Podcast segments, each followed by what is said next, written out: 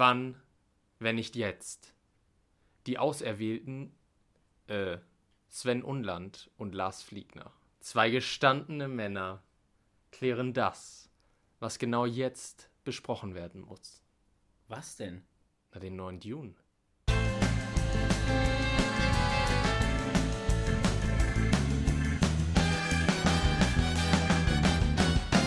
MacGuffin, der Filmpodcast. Träume nicht dein Leben, sondern verfilme deinen Traum. Kurzer Nachtrag nach dem Intro, Freunde. Wir sind natürlich keine Männer, wir sind Jungs. Verspielte Jungs. Nie erwachsen geworden. Aber jetzt, aber jetzt werden wir wirklich mal ernst, denn Ja. es geht um den neuen Dune. Wir waren gerade, also wir kommen wirklich gerade aus dem Kino hier, ähm, Sinister in Mainz.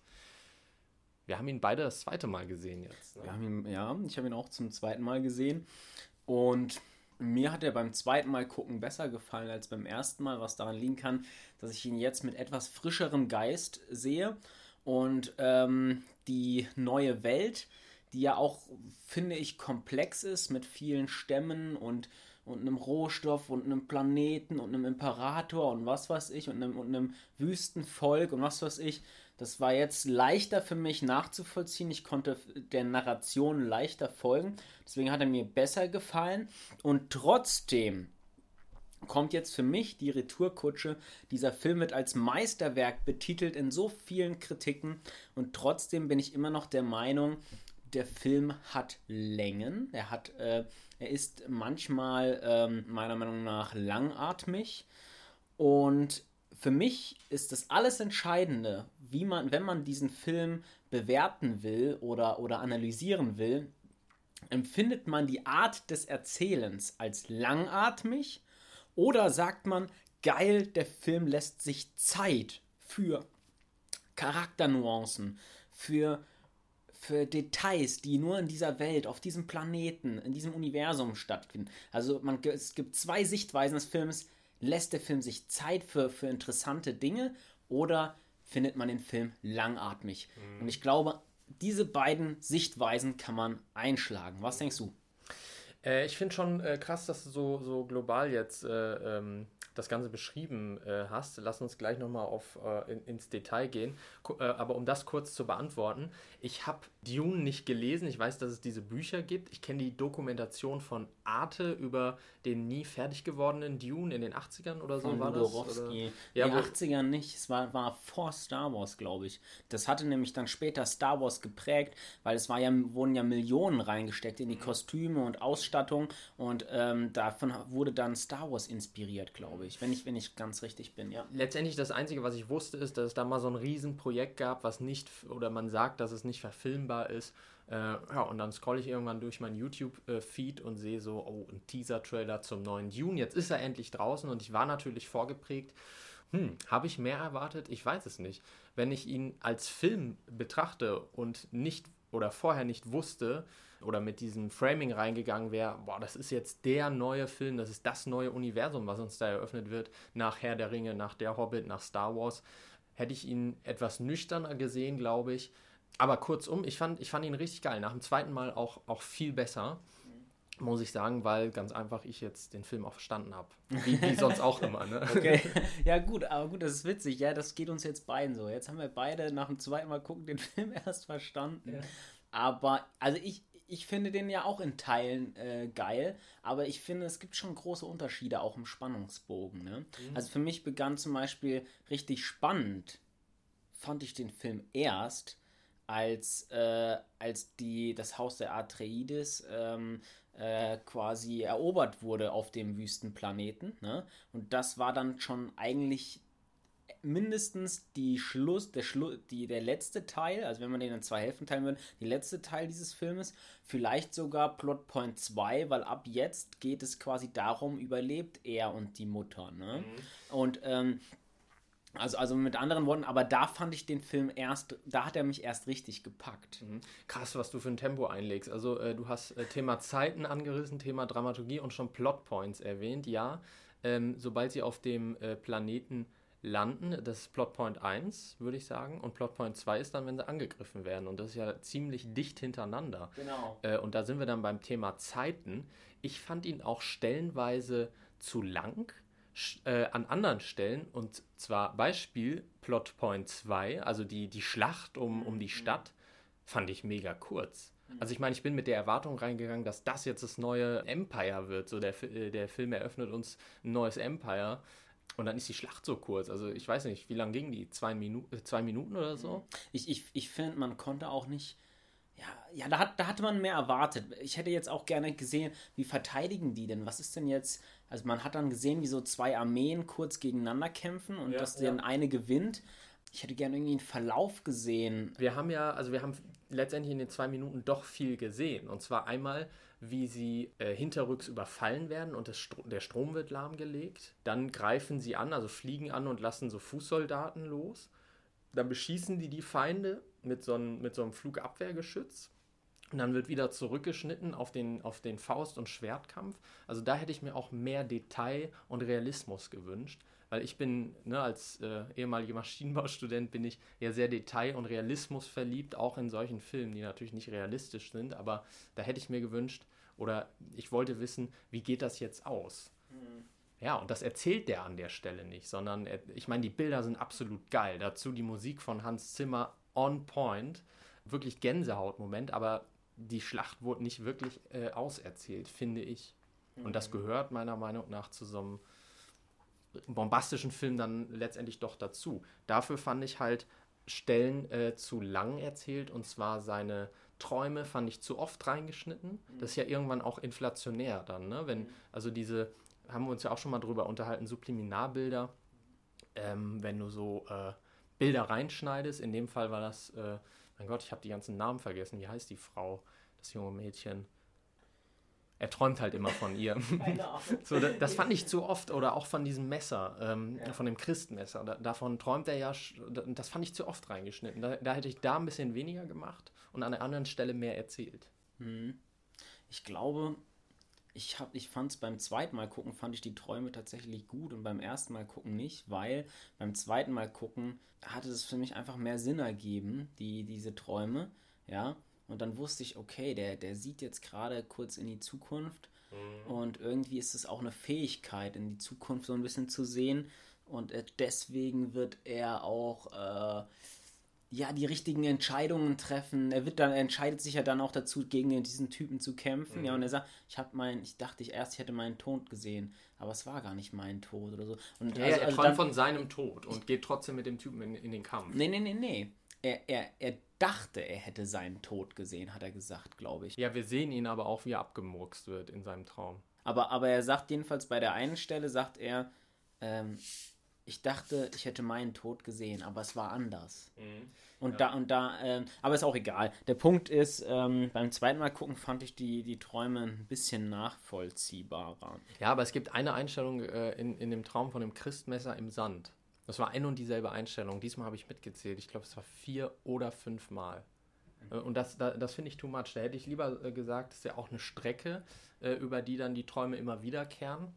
Da hätte ich doch lieber irgendwie totaler gezeigt. Und beim ersten Traum sieht man, okay, ein Sandboden und da hinten liegt irgendwas. Beim, bei der zweiten Einstellung, beim zweiten Traum hätte ich gezeigt, okay, was ist denn das da hinten? Ist das ein Messer oder ne, so, da, da liegt irgendwas und dann bei der dritten, ah, okay, es ist ein Messer und dann bei der vierten Einstellung hätte ich gesagt, okay, es ist ein Christmesser. So, also da hätte ich dann so noch ein bisschen mehr Spannung aufgebaut, aber tatsächlich war es so, dass man von der ersten Einstellung angesehen hat, das ist ein Christmesser. Also quasi eine Steigerung, wenn man sowas schon macht, eine Steigerung in die, in die Bilder, meinst Ja. du? In Kameramann in allen Ehren, die, die Bilder waren bombastisch, aber die Einstellung, die wird fünfmal, wurde da die gleiche Einstellung verwendet. Ja. Vielleicht war es ja aber auch eine, eine Entscheidung, äh, eine bewusste von denen. Ne? Vielleicht wollten die das ja auch so. Aber gehen wir doch mal durch. Ähm, also wir, wir, wir lassen uns mal vor, äh, durcharbeiten den Film unter Kriterien wie Dramaturgie, Kamera, Schauspielcast äh, ähm, und so weiter und so fort. Und da wir Dramaturgie kurz angerissen haben, lass mich da mal in die Kerbe reinhauen. Ähm, also ich glaube, dem Film kann man zugute halten, es ist ein ganz mächtiges, großes Buch, was sie verfilmt haben. Und sie haben in der Mitte des Buches, des ersten Buches, einen Cut gemacht. Ne?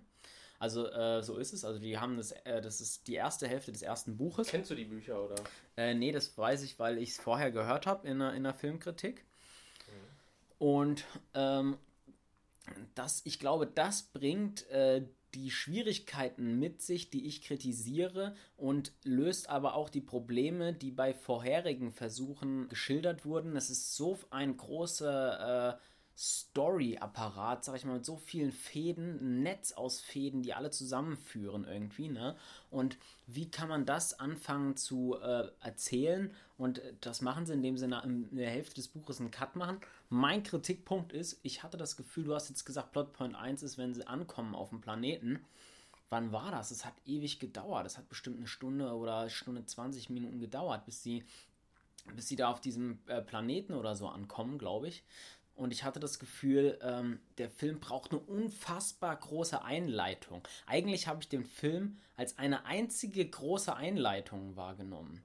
Also, mhm, ähm, ja, ja. also bis zu dem Moment, wo dann, wo dann es zur Sache ging und die erobert wurden, ähm, war es für mich eine, in, eine Einführung in diese ganze Welt. Man wird, bekommt erklärt, er hat so eine, Stimme, die, die er äh, trainieren kann, mit, wo er mentale Fähigkeiten hat. Er, er hat er, seine Mutter ist aus irgendeinem Orden, weiß nicht.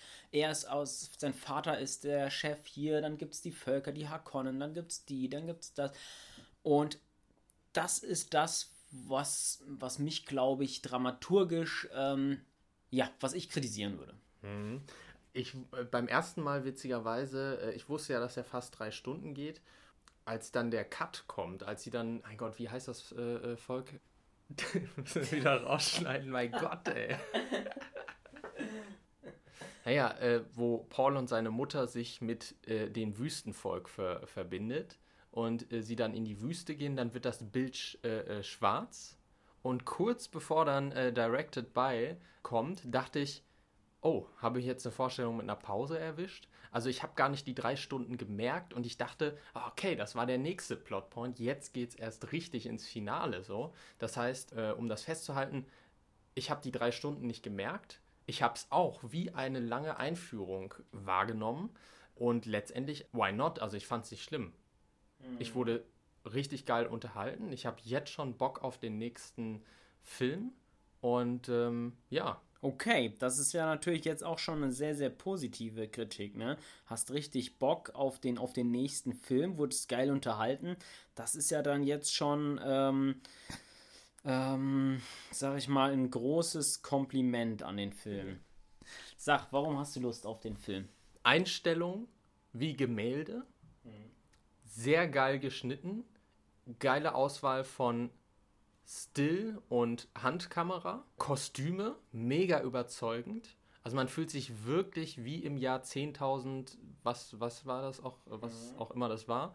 Äh, man fühlt sich wirklich irgendwie, äh, selbst von den Kostümen her, wie in der Zukunft. Mit so, wie so ein Rückgriff auf die alte Zeit, da dieser, wie ein Priester kommt, äh, wie, wie Priester sind ja teilweise Leute da gekleidet. Und ich finde das immer mega spannend, in die Zu so, ähm, Zukunftsfilme äh, wenn die einen Rückgriff auf, auf die Vergangenheit haben. Und was ich auch geil fand, ist äh, die grundsätzliche Inszenierung dieser Zukunftswelt.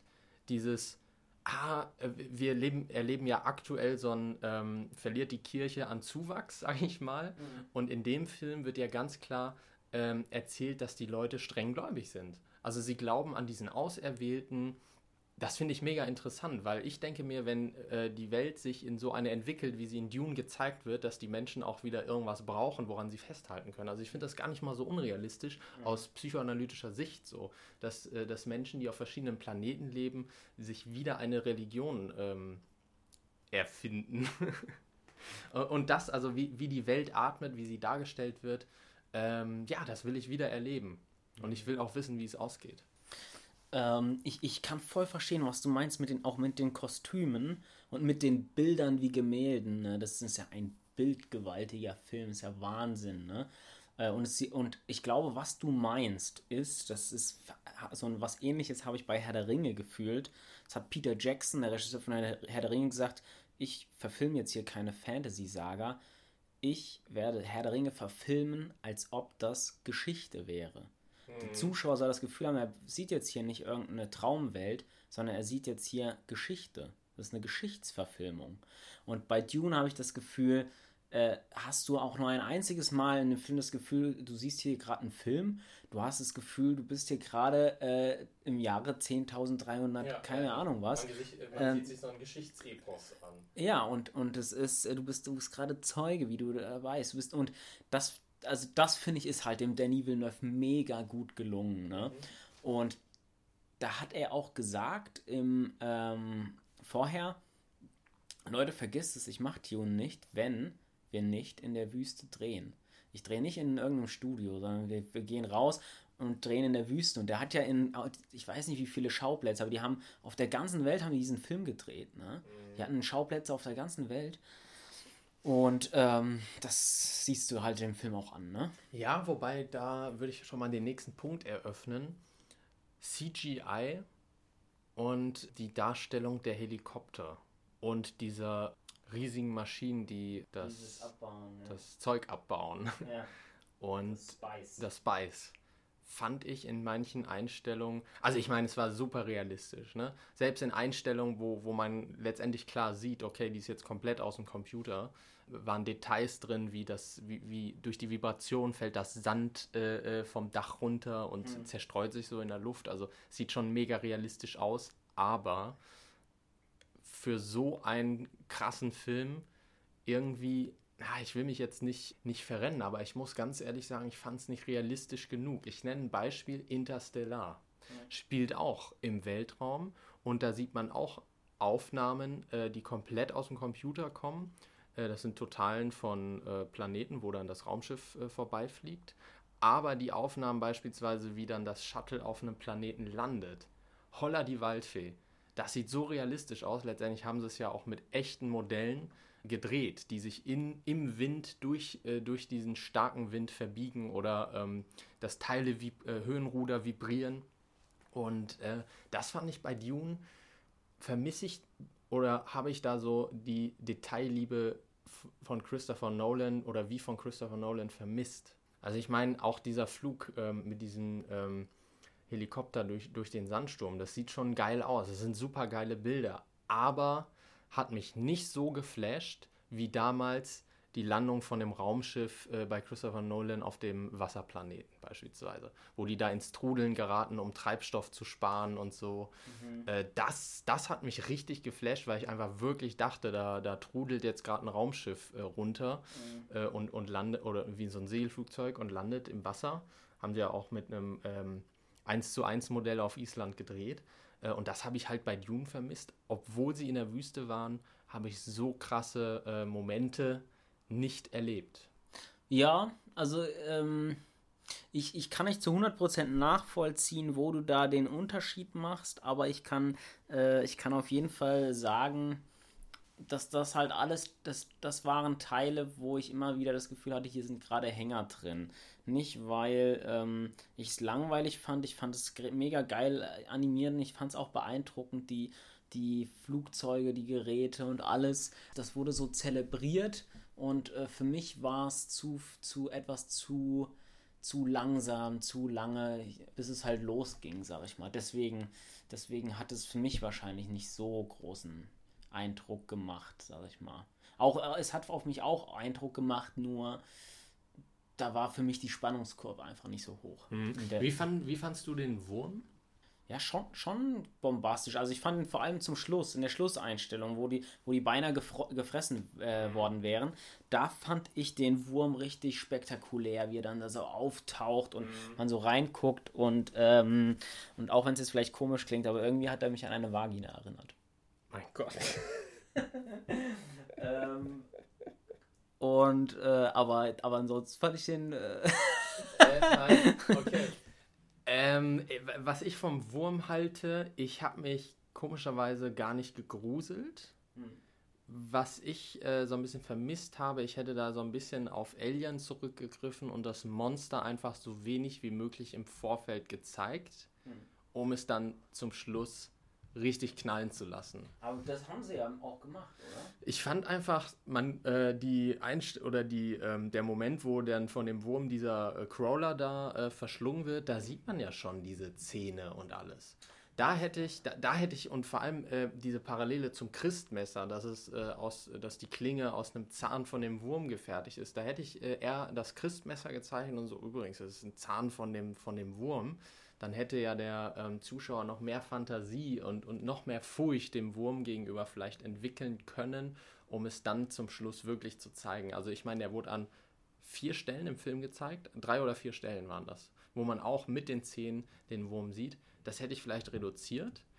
Da hatte ich damals bei Findet Nemo vor, vor diesem Hai, äh, äh, Hai-Gesicht oder dieser Hai, der da anfängt zu grinsen mit den ganzen Zähnen, äh, mehr Angst als jetzt vor dem Wurm. Vielleicht liegt es auch daran, dass es äh, ultra äh, viele Jahre her ist.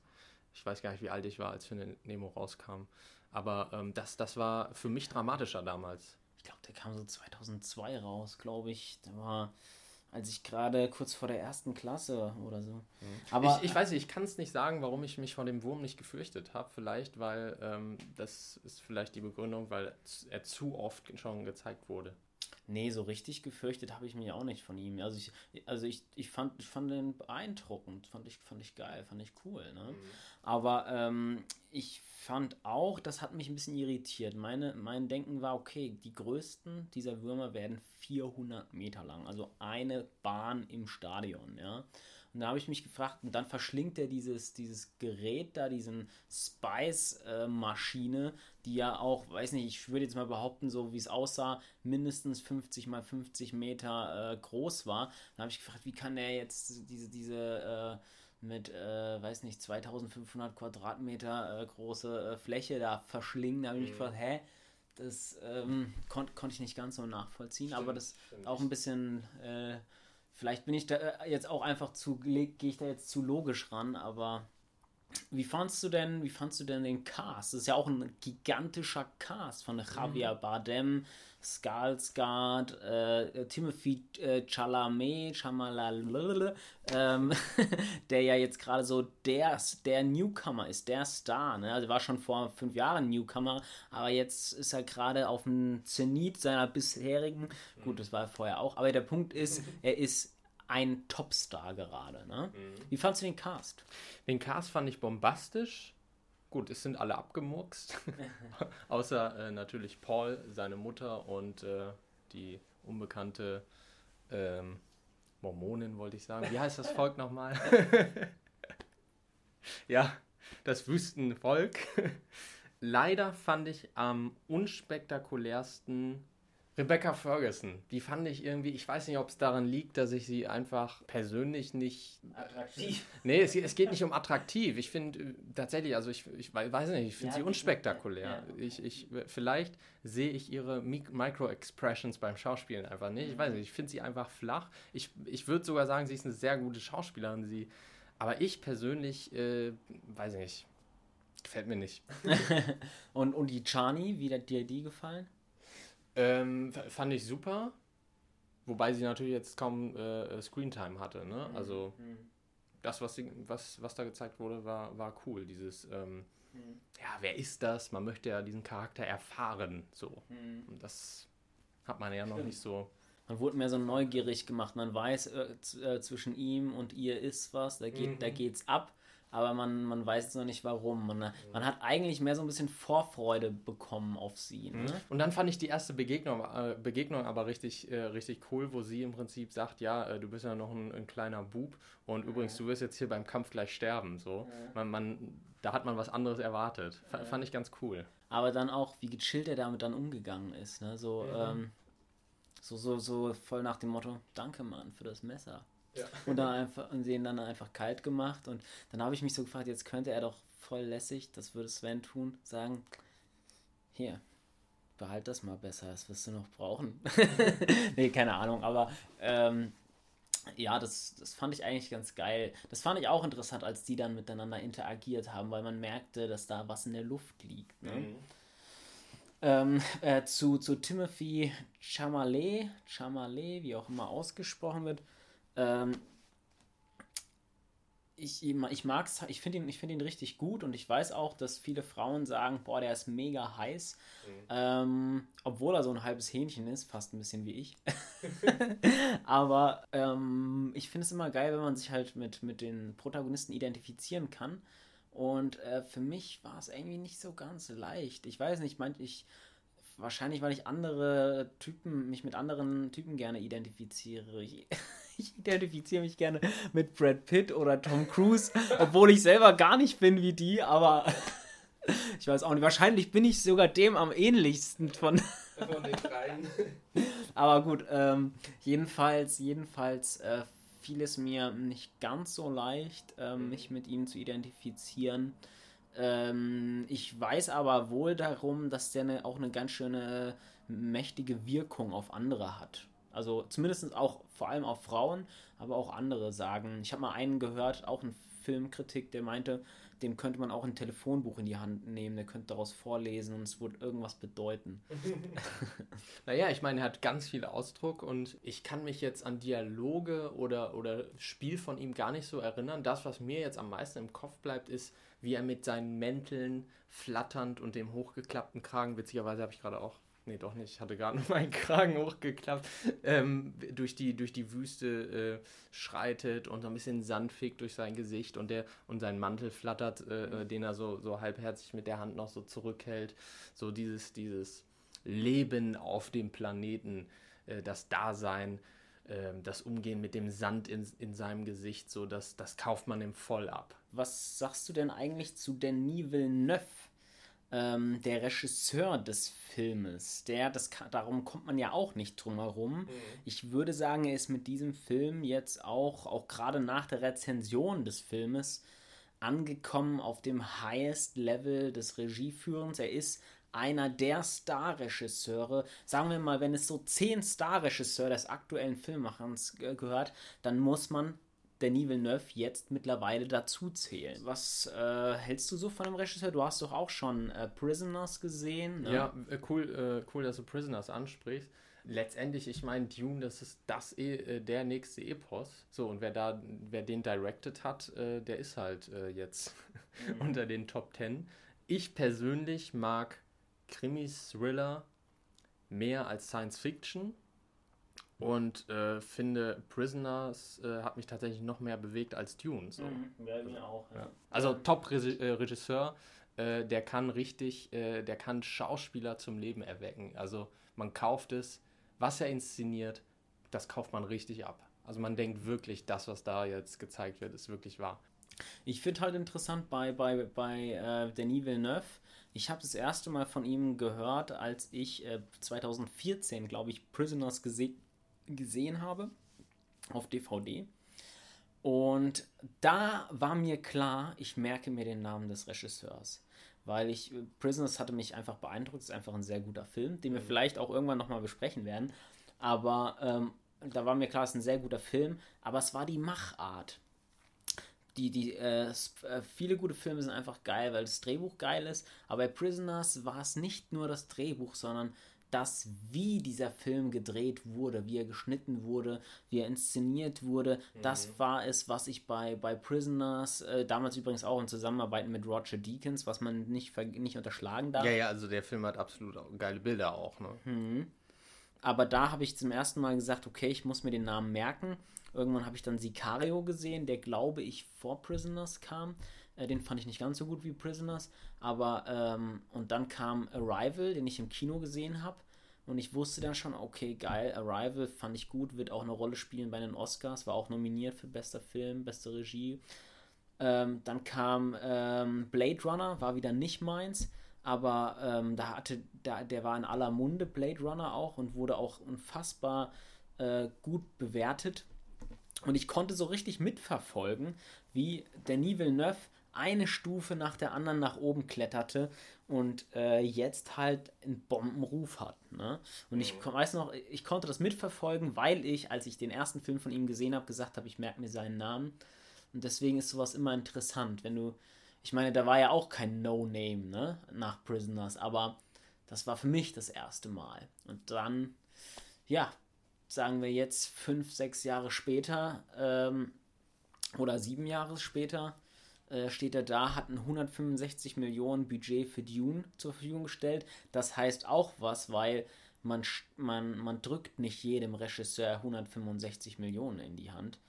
Ähm, und ja, und wird nächstes Jahr höchstwahrscheinlich den zweiten drehen. Ja, aber was, äh, worauf würdest du dich denn am meisten freuen jetzt bei Dune äh, Part 2? Ist der Wurm jetzt schon auserzählt? Ist er, ist er jetzt schon zu unspektakulär? War das der, äh, der Höhepunkt? Natür natürlich nicht. Ne? Der Wurm ist ja eigentlich das, was am meisten Lust macht auf mehr. Man bekommt ja so die Ahnung, dieser Wurm oder diese Würmer, das sind äh, die, die, die stillen Helden dieser Geschichte, bekommt man so den Eindruck mit dem letzten Bild, wo da jemand auf diesem Wurm reitet. Ja? Und, äh, und das Wüstenvolk, das eine ganz eigene Power hat, fernab von irgendwelchen Technologien, was sich die Natur dieses Planetens zu. Das, das, das, äh, das merkt man, das spürt man ja so richtig. Und ähm, hinzu kommt, dass ich das Gefühl habe, die Geschichte geht ja jetzt erst richtig los. Das sagen sie ja sinngemäß, das war erst der Anfang, ne? Und genauso äh, kam es mir auch vor. Jetzt, jetzt geht es erst richtig ab. Also ich, ich glaube, ich würde sagen, was ich am ersten Teil mag, ist, dass er mir Vorfreude macht auf den zweiten. Mhm. Ja. Das äh, kann ich, glaube ich, das kann ich, glaube ich, so sagen. Wie ist bei dir? Ja, nochmal zu dem Wurm, der ist natürlich irgendwie äh, so ein Synonym für eine Welt, die für den Menschen tödlich ist. So, hier hat ein Mensch nichts zu suchen. Da ist einfach eine Kreatur, die nur eins kann, fressen. Was ich aber interessant finde, ist, dass, äh, klar, in, der, in, einer der letzten Einstellungen sehen wir, wie jemand auf dem Wurm reitet. So, das macht auch Freude auf Part 2. Äh, bin ich gespannt, obwohl ich da Angst habe, dass das dann für meinen Geschmack too much wird. So. Also too much äh, Science Fiction oder zu viel CGI. Du meinst too much Fantasy oder? Ähm, ja, oder äh, äh, zu wenig Realismus, der daraus entsteht, ja. weil man es einfach nicht realistisch umsetzen kann. Ich weiß nicht, vielleicht hauen die mich auch äh, total aus den Socken dann damit. Aber was ich noch sagen wollte, vor allem, es ist ja nicht nur so, dass da ein Wurm ist, der alles frisst, sondern die Schauspieler äh, bzw. die Charaktere können ja mit dem interagieren, indem sie diese Klopfer reinstecken. Das, also, wenn jetzt jemand hier so einen äh, Klopfer reinsteckt, lenkt er ja diesen Wurm. Das heißt, man kann ihn zur Waffe machen. Also es ist nicht nur einfach so, dass da so ein Monster äh, wütet. Es kann auch gelenkt werden. Es kann äh, dir helfen oder dir Schaden zufügen, weil dein Gegner so einen Klopfer in, äh, äh in den Boden gerammt hat. Mhm. Das finde ich auch einen mega interessanten Aspekt. Äh, aber trotzdem, um, um auch nochmal grundsätzlich auf den Wurm zu sprechen zu kommen, nach dem Trailer hatte ich ja so richtig Lust darauf und wurde halt letztendlich ein bisschen enttäuscht. Beispielsweise auch der Schrei bei God, äh, aus dem Film Godzilla aus dem Jahr 2014, das fand ich, das fand ich geiler. Der, der Schrei von, von dem Godzilla, vielleicht, vielleicht hat mir auch einfach nur ein Schrei von dem Wurm gefehlt oder so. Ich, weiß, ich, ich kann es nicht sagen, warum der mich nicht so geflasht hat. Aha, okay. Mm, aber wenn du das jetzt sagst, also okay, es hat mir jetzt nicht unbedingt gefehlt. Ähm, Vielleicht hat es dir auch gefehlt, weil du das, weil du an Godzilla gerade denken musstest oder so. Ja. Ähm, aber ganz allgemein kann ich sagen, dass mir auch das äh, Sounddesign positiv aufgefallen ist. Mhm, ja. Man sagt ja immer, man sagt ja immer, ein Sounddesign ist dann gut, wenn es einem nicht auffällt. Und ich würde auch jetzt nicht sagen, gut, es ist mir äh, besonders aufgefallen, aber ähm, ich gucke die Filme jetzt auch schon zum zweiten Mal und da gab es diese eine Szene, da fliegt da so ein Raumschiff lang und dann fliegt es ganz, ganz schnell an der Kamera vorbei und da kam dann so ein, so ein Druckzischen an einem. Und das fand ich, fand ich richtig geil. Und es war auch nicht so aufdringlich, manchmal bei, bei so Explosionen oder so, wo ich das Gefühl habe, ich werde jetzt zugebammt mit irgendwelchen. Ja, bei Fast and Furious. Ja, also ich fand es ein geiles Sounddesign, was, was einen auch so richtig in die Welt ähm, hat eintauchen lassen. Dazu natürlich noch Hans Zimmer, der einen Sound kreiert hat, der tatsächlich irgendwie gefühlt aus der Zukunft kommt. Ne? Mhm. Auch wieder so eine Mischung aus, da waren ja sogar ähm, Dudelsackspieler dabei. So, so irgendwie so alte Instrumente, aber trotzdem fühlt sich sein Sound an, als würde er von einem anderen Planeten kommen. Mhm. Und dann immer diese, diese Schreie, wo du so das Gefühl hast, der schreit jetzt jemand so durch die Wüste. Mhm, ja. Und äh, ja, hatte schon, das hatte auch was Besonderes. Äh, der, der hat ja für diesen Film, hat Christopher Nolan äh, er hat, hat Hans Zimmer Christopher Nolan mit Tenet abgesagt. Ja, stimmt. Wusstest stimmt. du das? Ja, Ja? ja, genau. Für diesen Film hat er Hans Zimmer ganz in einem Interview ganz verlegen gesagt, ich hoffe, dass Christopher mir das verzeihen wird, aber ich, ich liebe die Geschichte von Dune. Ja, klar. Und, und, und äh, apropos, ich liebe die Geschichte von Dune. Denis Villeneuve will seit 30 Jahren oder so Dune machen. Der ist zum Filmemachen mehr oder weniger gekommen, als er als Kind Dune gelesen hat und gesagt, ich will Dune machen. Und jetzt hat er die Möglichkeit und macht Dune. Ne? Was ist das denn auch? Also man könnte sagen, der hat sich gerade seinen Lebenstraum erfüllt. Vielleicht ist das auch der Grund, warum man dem Film äh, wirklich diese Lebendigkeit, äh, äh, diese andere Welt, eine Welt vom anderen Stern, warum man das äh, dem, dem Film abkauft. Weil da vielleicht so viel Herzblut drin steckt. Ja, ja. Genau. Man sieht, man sieht da, äh, hier wurde eine Welt aufgebaut, ne? die wurde nicht dahin geklatscht. Nein, selbst wenn hier der, der Baron da, äh, wenn er äh, verletzt wurde, taucht er in so eine ekelhafte Suppe ein und das, du hast das Gefühl, der hat sich vorher Denis Villeneuve wie, überlegt, wie muss denn diese Suppe jetzt eigentlich aussehen? Ah, jetzt kommen da so Blasen raus und dann ist es ein bisschen weiß und das ist ein bisschen schwarz und dann, ich hatte immer das Gefühl, das ist alles überlegt. Das hat sich alles genau Ja. vorher der Denis Villeneuve überlegt, wie das aussehen darf, ne? Ja. Oder beziehungsweise vielleicht auch der Autor und, und Denis Villeneuve hat es so ein bisschen übersetzt, wie es jetzt aussehen könnte.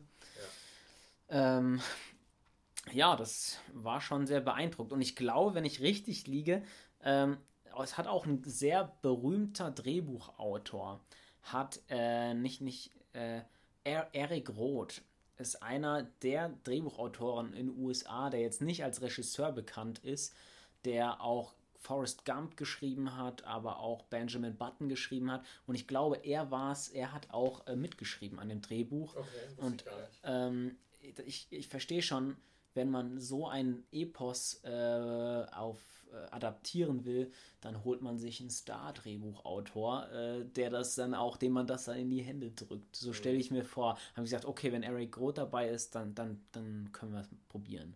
Oder so, vermute ich einfach. Aber ich glaube, die waren zu dritt oder so, die geschrieben haben. Ja, was, was nimmst du für, für, von dem Film mit? In, inspiriert er dich in deiner Arbeit?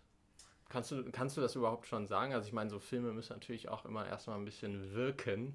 Ja, also du weißt ja, dass ich selber auch ein bisschen auf dem Fantasy-Trip bin und ich habe natürlich auch, als ich die Talente von ihm beobachtet habe und was es so auf dieser, dieser Welt gibt, in dieser Geschichte, habe ich natürlich auch äh, überlegt, äh, an, an, äh, gedacht an meine Fantasy-Geschichte und was dort äh, für Talente im Spiel sein könnten und habe während des Films überlegt, hm, könnte das nicht auch gut passen bei mir in die Geschichte? Oder also so ein bisschen sowas automatisch habe ich drüber nachgedacht.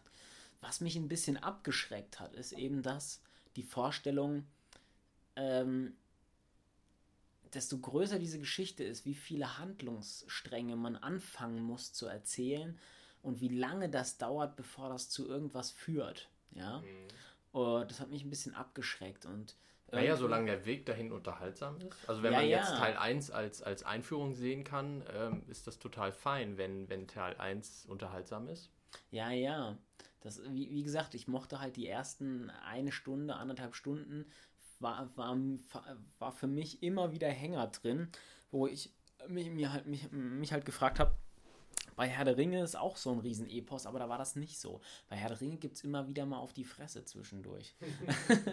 da habe ich, mich- hab ich mich gefragt, müsste es jetzt nicht eigentlich nochmal auf die Fresse geben? Wir haben es wir haben's jetzt 30 Minuten. Jetzt ist der Moment, wo die Tür aufgeht und irgendjemand kriegt auf die Fresse.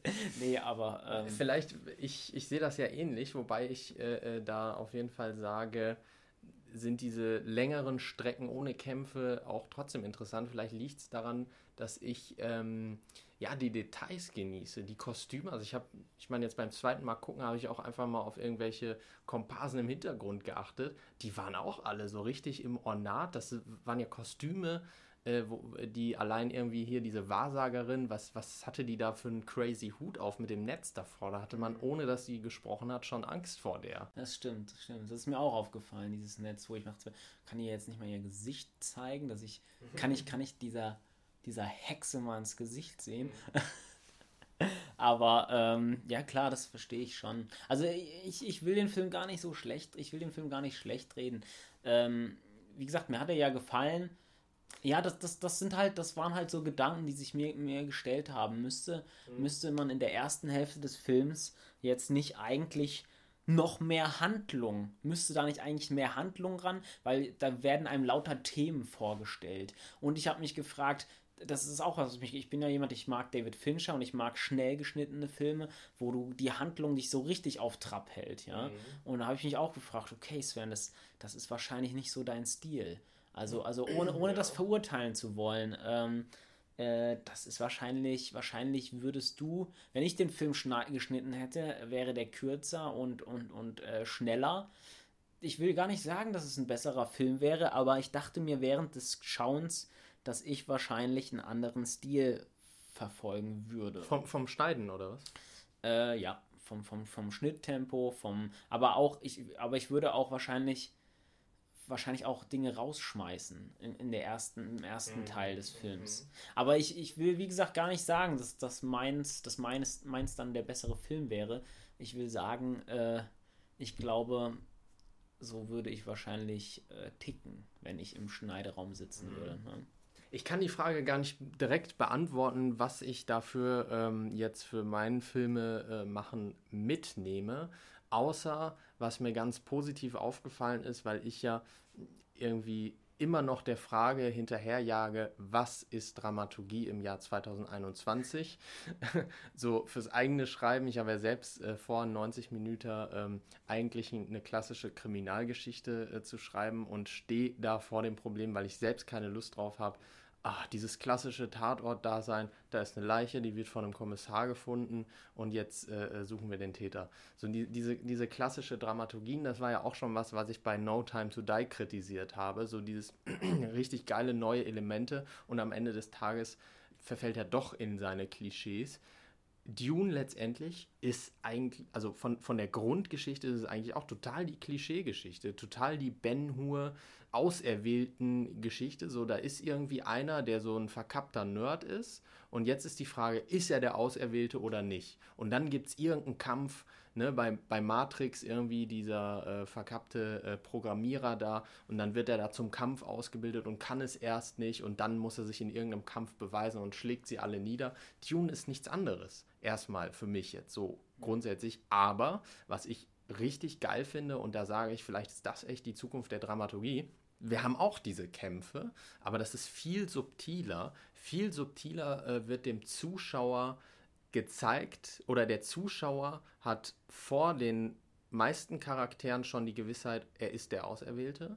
Und nach und nach checken es auch die, die anderen Charaktere. Und er selbst. Und er selbst auch, ja. Da gibt es auch ganz subtil, ohne da irgendwie einen epischen Kampf zu machen, wo er selbst jetzt sich so denkt, oh Gott, diese, jetzt spannen sich meine Muskeln und jetzt denke ich selber, ich bin der Auserwählte und schlägt ihn nieder, so gefühlt wie bei Matrix, wo es im Kampf selber merkt und ihn die Kampfwut packt, gibt es da nicht. Das ist viel subtiler und das finde ich viel eleganter.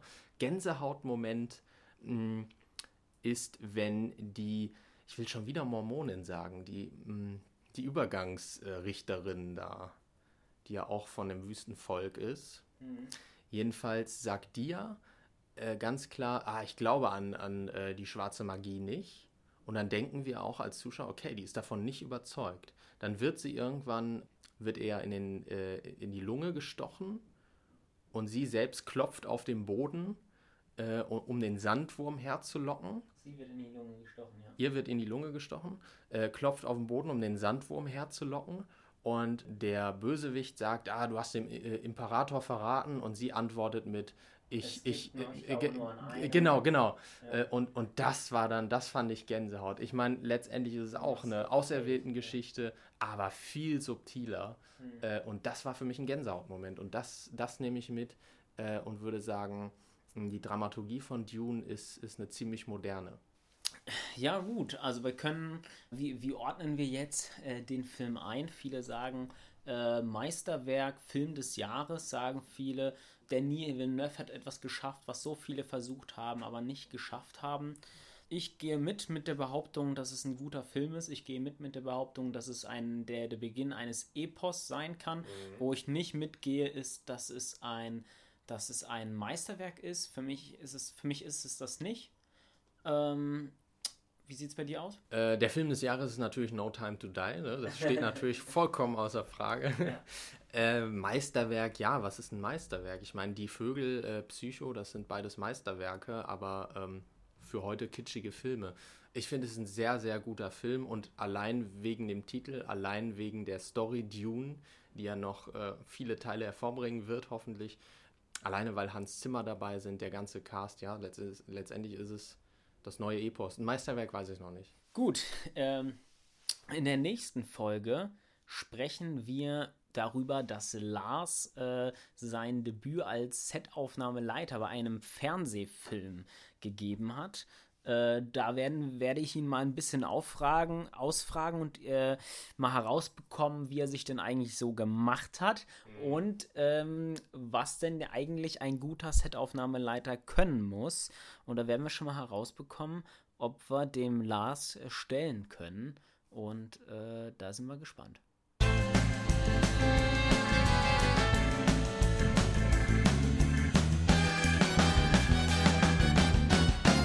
MacGuffin, der Filmpodcast. Träume nicht dein Leben, sondern verfilme deinen Traum.